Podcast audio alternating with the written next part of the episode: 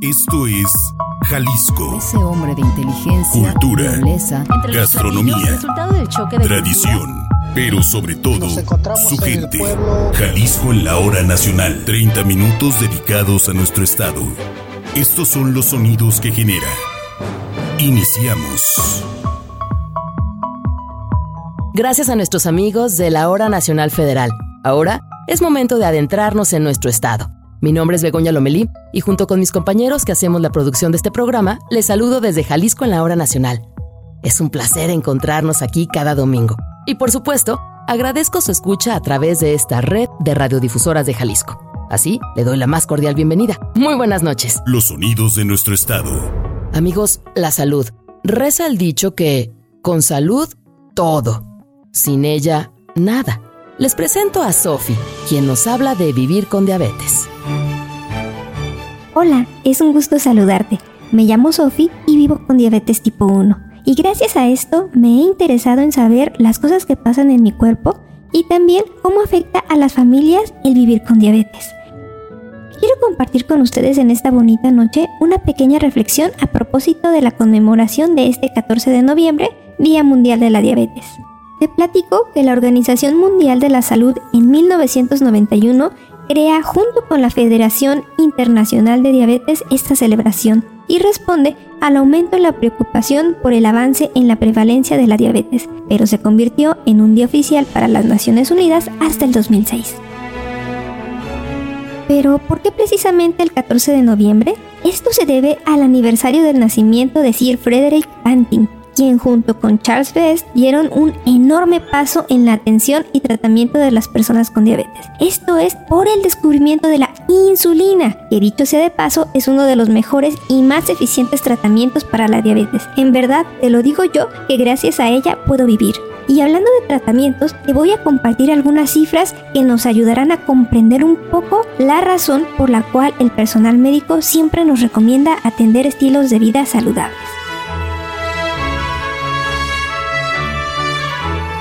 Según la Federación Internacional de Diabetes, en las últimas referencias que datan del 2019, México ocupa el sexto lugar a nivel mundial de casos de diabetes. Estar en este top, créeme, es bastante alarmante. Ahora, ¿cómo estamos en este tema en nuestro hermoso estado de Jalisco? El último dato arrojado en la encuesta nacional de salud y nutrición del 2018 se encontró que el 7.6 de las personas mayores de 20 años tenían un diagnóstico previo de diabetes. Sin embargo, se estima que un 50% de todos los casos de diabetes permanece sin diagnosticar. Es decir, por cada persona con diabetes conocida hay una más con diabetes desconocida. Jalisco en la hora nacional. Existen cuatro grupos en donde se clasifican las diabetes. La diabetes tipo 1, la diabetes tipo 2, la diabetes gestacional y otros tipos específicos de diabetes.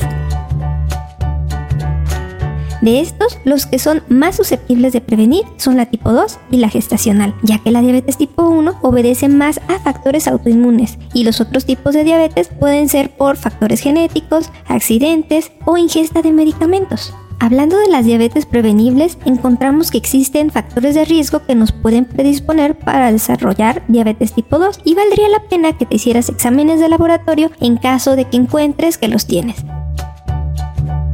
¿Pero cuáles son estos? Se sabe que hay una estrecha relación entre la diabetes tipo 2 con el sobrepeso, la obesidad, la edad superior a los 45 años y desde luego si somos mexicanos y en nuestra herencia familiar hay personas que vivan o hayan vivido con diabetes.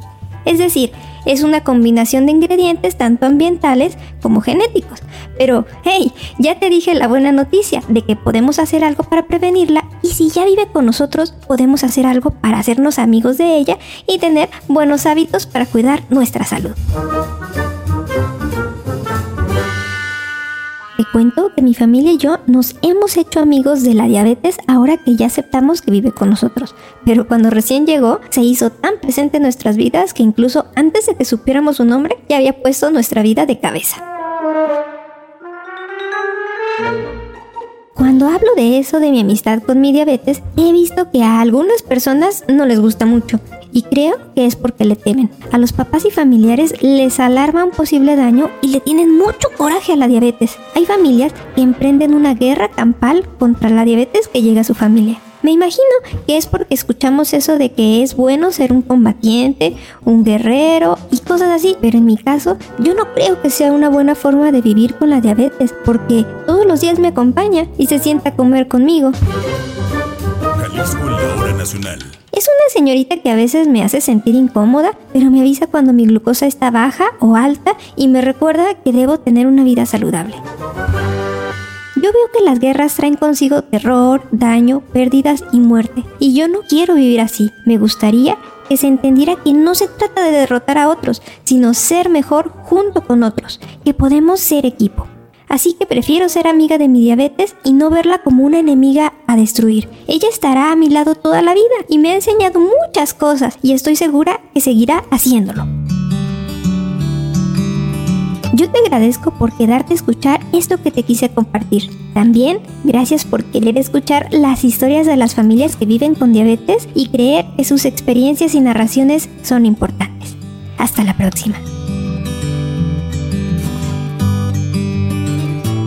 Sophie y sus aventuras son autoría de Brenda Frías y es propiedad del Instituto CITS. Si eres profesional de la salud y deseas capacitarte como educador en diabetes o nutriólogo renal, contáctanos en nuestras redes como Instituto CITS o al teléfono 33 11 84 14 94.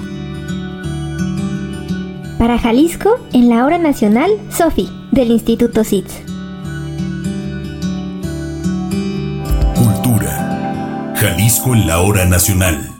¿Cuándo fue la última vez que mandó un telegrama? Uy, uno de los medios de comunicación más formales que existen y que sigue vigente, ¿eh? Pero, ¿sabe usted cómo y cuándo llegó esta modernidad de telégrafo a Jalisco? Le invito a escuchar a Juan Nepote, quien nos lleva a esa época.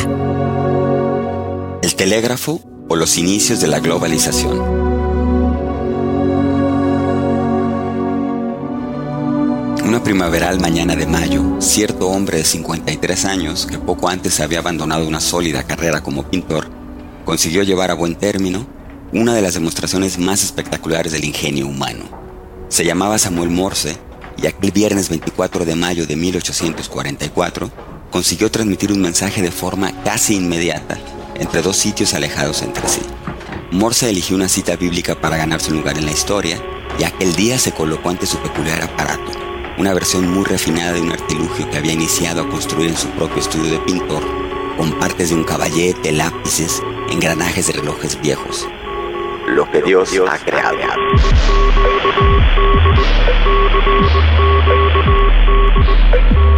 En cuestión de segundos, su mensaje había viajado desde el sótano del Capitolio en la ciudad de Washington, donde Morse había conseguido organizar esta demostración pública de ingenio, hasta la ciudad de Baltimore. Desde ese momento, el mundo se empequeñeció drásticamente. O, mejor aún, la capacidad de imaginación de la humanidad comenzó a ensancharse infinitamente.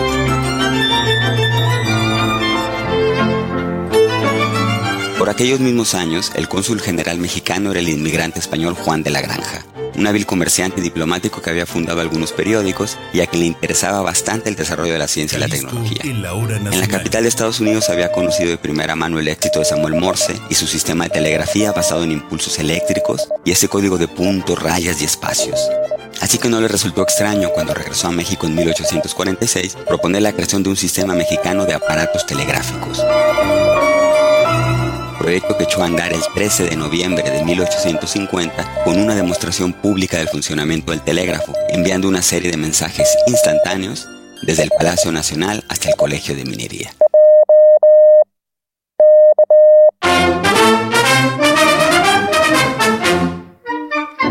A Jalisco, el telégrafo llegó algunos años después, hacia 1868 luego de que tres notables personajes fundaran en la ciudad de Guadalajara una compañía privada a la que llamaron Compañía Telegráfica de Jalisco, con un capital inicial de 25 mil pesos. El director encargado era José Palomar, asociado con Ignacio Luis Vallarta y Francisco Martínez Negrete. En ese entonces no había llegado aún la electricidad a Guadalajara, ni el ferrocarril, tampoco el teléfono, y las pocas y pequeñas calles que existían eran empedradas.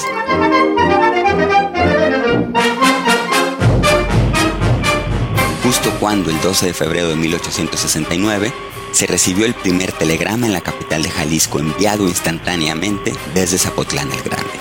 A las oficinas de la compañía telegráfica de Jalisco, en el número 21 de la calle Palacio, llegaron miles de tapatíos para hacer uso del telégrafo que rápidamente fue extendiendo su cableado a lo largo de la mayoría del territorio jalisciense, donde eran advertidos de que la compañía no contrae ninguna responsabilidad por la transmisión de los telegramas que se le confían, y también de que está prohibido a los mensajeros pedir gratificaciones. Jalisco en la hora nacional. El uso del telégrafo transformó nuestra apreciación del mundo entero. Por primera vez en la historia era posible enviar y recibir mensajes de manera casi simultánea y los ritmos se aceleraron vertiginosamente. Pero el desarrollo del telégrafo también fue un prodigioso lugar para el ingenio. Aquí entre nosotros los jaliscienses, el inventor autodidacta y artesano Máximo Dávalos, nacido en Huejotitán, cambió el arado por la herrería con tal pericia que, cuando comenzaron a instalar el telégrafo en Zapotlanejo, estudió con científico interés cada uno de sus componentes hasta ser capaz de imitar el telégrafo original y luego mejorarlo con sus propias innovaciones. En los anales del Ministerio de Fomento de 1881 se consigna que Dávalos ha construido magnetas y otros aparatos telegráficos. Ha fabricado máquinas para hacer calcetines y otros tejidos. Son de su invención la máquina para aislar alambre, un repetidor automático y otros aparatos.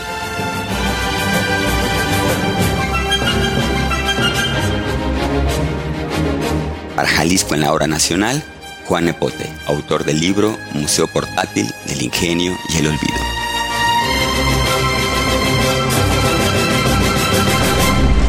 Nuestra tierra habla.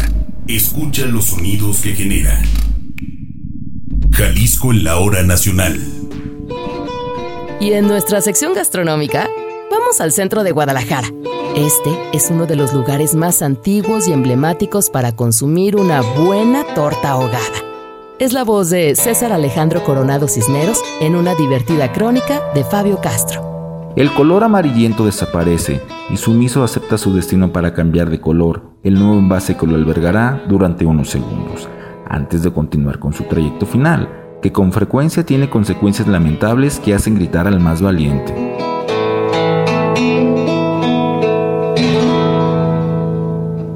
Hablo de un pedazo de bolillo salado, que se baña con salsa de chile de árbol, adelgazada con agua y sazonada con algún condimento especial del tortero.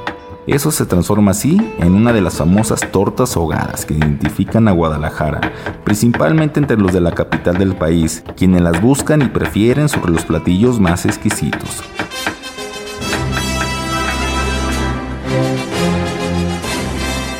Entre las tortas ahogadas sobresalen las del güerito, quien lleva más de 60 años en el local de la esquina de Huerto y Madero en el sector Juárez. Ahí muy cerca de la calzada, entre ruido, humo y otras clases de contaminación, viven las tortas ahogadas.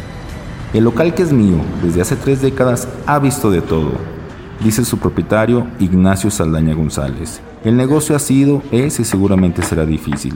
Don Nacho recuerda que desde que rentó en 240 pesos el local, o de su propiedad, las cosas han cambiado. En un viaje al pasado, Don Nacho cuenta que se interesó por las ahogadas desde que trabajó con Luis de la Torre, tortero a quien apodaban el güero, y con el que estuvo 8 años, inclusive viviendo en su casa.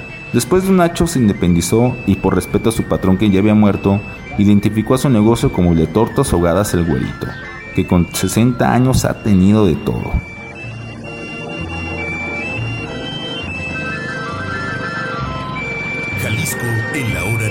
Don Nacho cuenta, por ejemplo, que el cambio de circulación de la calle Madero le afectó en su negocio. Parece increíble, pero es realidad que el poner la parada del camión en la esquina de enfrente provocó una sensible disminución en las ventas de tortas, bajarlas de 1200 diarias a 650 y 700 y si bien le van. Don Nacho explica que con la parada del camión en su esquina, antiguamente la gente se le antojaba entrar para comer una torta o se llevaban a casa el pan y la salsa para que no lo regañara la mujer, cuando llegaban tarde o medio pasado, según decían algunos clientes.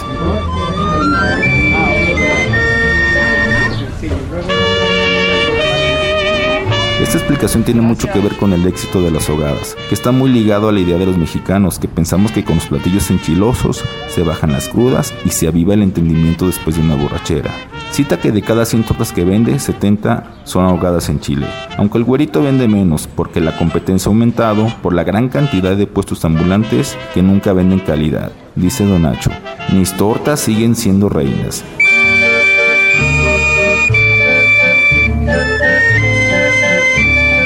Cita como prueba que muchos de sus clientes son deportistas, cantantes, artistas y políticos de renombre que lo buscan. Y aquí el güerito para servir usted. Dice Don Nacho, quien considera como su mayor satisfacción el ver llorar a sus clientes pero de gusto, porque quien come una de sus aguadas regresa aunque vaya que pican. En Guadalajara fue, en Guadalajara fue donde... Tortas ahogadas del güerito. Un texto de Fabio Castro en la voz de César Alejandro Coronado Cisneros para Jalisco en la hora nacional.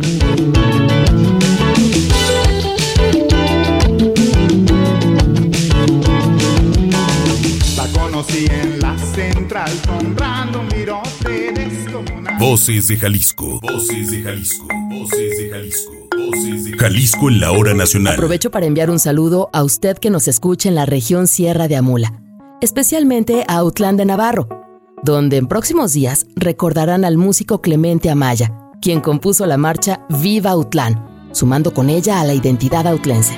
Tome nota de las actividades que tendrán. Es Guillermo Tovar, cronista de Autlán, quien nos da los detalles de este homenaje.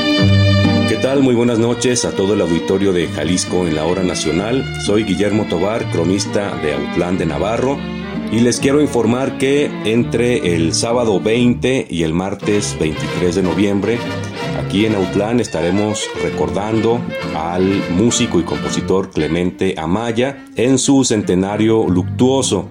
Clemente Amaya fue un gran compositor, compuso música en varios géneros, pero en Autlán es muy apreciado, además de por todo esto, por haber sido el autor de la marcha Viva Autlán, que es uno de nuestros símbolos de identidad más vivos y más potentes.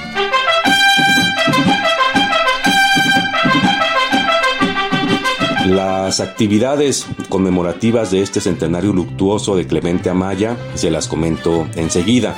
El sábado 20 de noviembre a las 7 de la tarde en el Museo y Centro Regional de las Artes aquí en Autlán tendremos la presentación de una revista conmemorativa de este centenario en la que se incluyen textos sobre la vida y la obra de Clemente Amaya algunos textos sobre detalles de su obra y también sobre la forma de vida de los músicos en la época de Clemente Maya, finales del siglo XIX y principios del XX.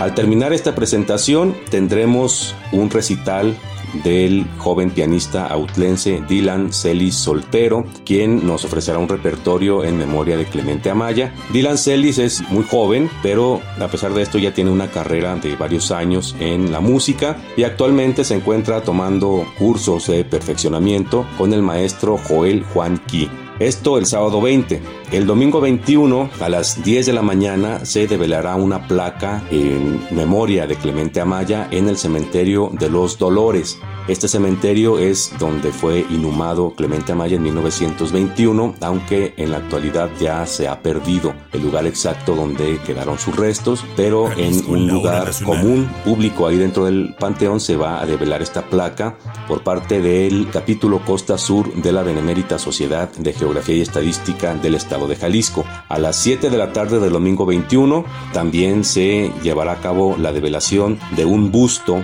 de Clemente Amaya en la rotonda de los músicos autlenses. Esta rotonda fue inaugurada nada menos que por Carlos Santana en el año 2001 con la develación de su estatua, la estatua de Carlos Santana, y cuenta con varios espacios para colocar bustos de otros músicos y en esta ocasión, con motivo del centenario luctuoso de Clemente Amaya, se colocará un busto de este compositor. A las 7 de la tarde, al terminar esta ceremonia de develación, tendremos la presentación del ballet La Grana, dirigida por el maestro Orlando Ramírez, que va a interpretar con danza, con técnicas de danza, algunas de las composiciones de Clemente Amaya. Y para terminar esa jornada, ahí mismo en, el Jardín Carlos Santana, que es donde se encuentra la rotonda, tendremos una serenata a cargo de la banda Outland dirigida por el maestro Jaime Gavino Gómez.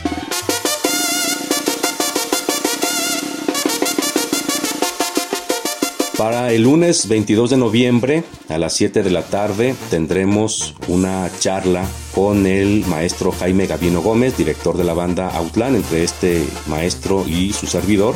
Hablaremos sobre la vida de Clemente Amaya, sus composiciones, la importancia que tiene Viva Outland para la cultura popular outlense y también sobre la obra de otros músicos contemporáneos a Clemente Amaya. Y para culminar esta serie de actividades, el martes 23 de noviembre a las 8 de la noche, desde la casa sede de la Benemérita Sociedad de Geografía y Estadística, del Estado de Jalisco, su servidor Guillermo Tobar dará una conferencia titulada Clemente Amaya y la identidad musical autlense, que será también transmitida por las redes sociales de la Sociedad de Geografía y Estadística.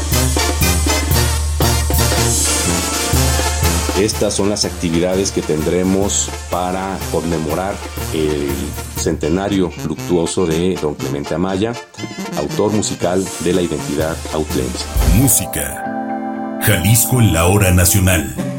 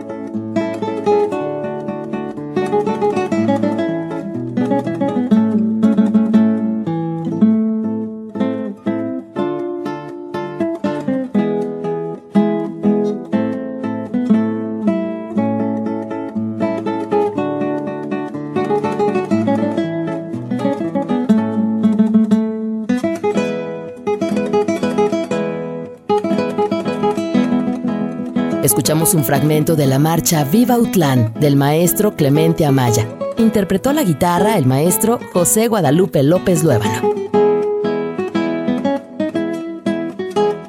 Los sonidos de nuestro estado.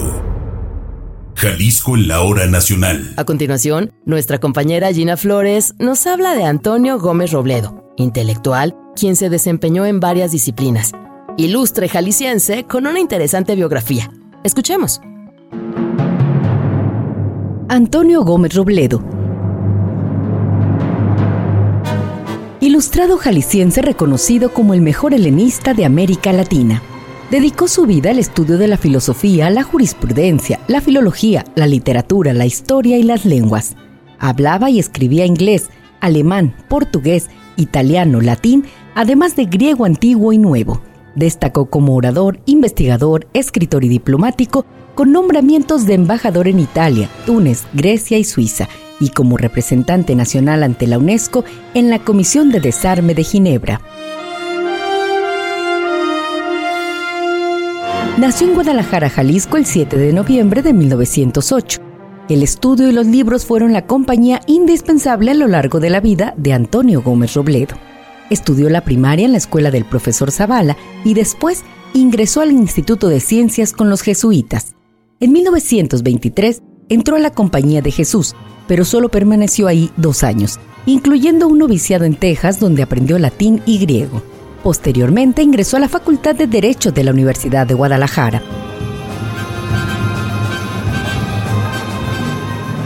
Antonio Gómez Robledo era parte del grupo de intelectuales que se reunía las tardes de jueves y sábados en la librería Font de Guadalajara para charlar sobre libros, música y cultura en general. Algunos de los que ahí acudían eran sus amigos muy cercanos, como Efraín González Luna, Agustín Yáñez, José Arriola Adame, Esteban Brambila y Alfonso Gutiérrez Hermosillo.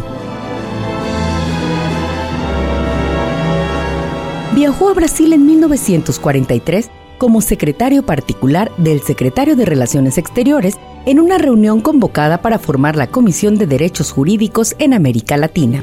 Ese mismo año fue delegado de México ante la Comisión Jurídica Interamericana. Después vivió en Washington donde trabajó como asesor de la Embajada de México en Estados Unidos. Obtuvo el Premio Nacional de Lingüística y Literatura en 1976, el Premio Jalisco en 1988, el Premio Nacional de Jurisprudencia en 1992, la Medalla Justo Sierra al Mérito Universitario por la UNAM en 1993. Ese mismo año recibió el doctorado honoris causa por la UDG.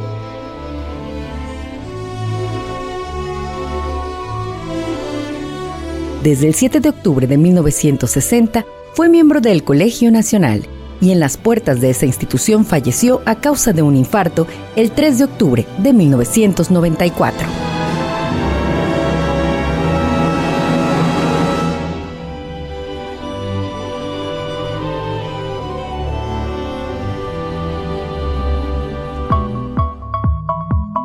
Amigos, les tengo una invitación. Si les gusta explorar libros de viejo, adentrarse en textos, historias, escritores, escritoras, visite la Feria del Libro Usado y Antiguo de Guadalajara, que desde el pasado viernes y hasta el 21 de noviembre estará en los portales de Palacio de Guadalajara en el Centro Tapatío. En la Feria del Libro Usado y Antiguo encontrará libros originales, antiguos y raros. ¿Le gustará?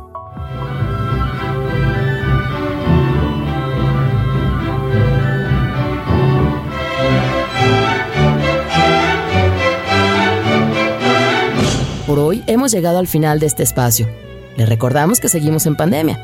Por favor, cuídese mucho, mantenga las medidas sanitarias. Quienes formamos parte de esta producción, agradecemos a nuestros colaboradores de hoy y por supuesto a usted por su amable escucha. Le recuerdo que este y programas pasados los encuentra en nuestro Facebook Jalisco en la Hora Nacional, pues cada lunes está disponible la liga para descargarlo, compartirlo, volver a escucharlo. Síguenos en Facebook, Jalisco en la Hora Nacional. Mi nombre es Begoña Lomelí. Le deseo mañana lunes muy buen descanso y feliz inicio de semana. Nos encontramos el próximo domingo a las 10.30 de la noche aquí en su estación de radio favorita en Jalisco en la Hora Nacional. Muy buenas noches.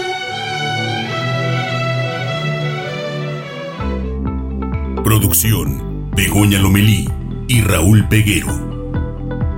Realización, Marco Barajas. Sistema Jalisciense de Radio y Televisión 2021.